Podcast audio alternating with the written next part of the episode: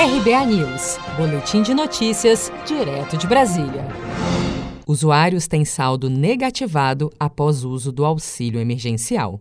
Alguns beneficiários do auxílio emergencial de 600 reais relataram que ficaram com saldo da conta poupança social no vermelho após usarem os recursos para realizarem pagamentos digitais.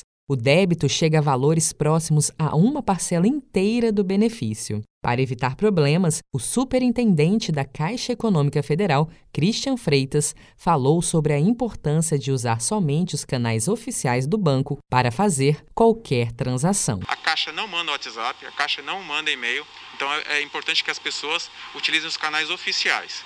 Uma vez verificada qualquer irregularidade na conta, o interessado deve procurar uma agência da Caixa para fazer a checagem.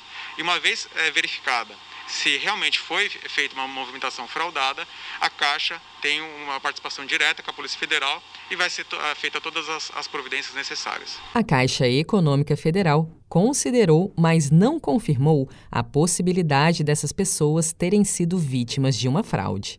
Nestes casos, o banco recomenda que os beneficiários que se encontrem nessa situação procurem qualquer agência da Caixa para realizar uma contestação. A ação é gratuita e, se confirmada a fraude, o banco irá recompor os saldos que indevidamente tenham sido negativados.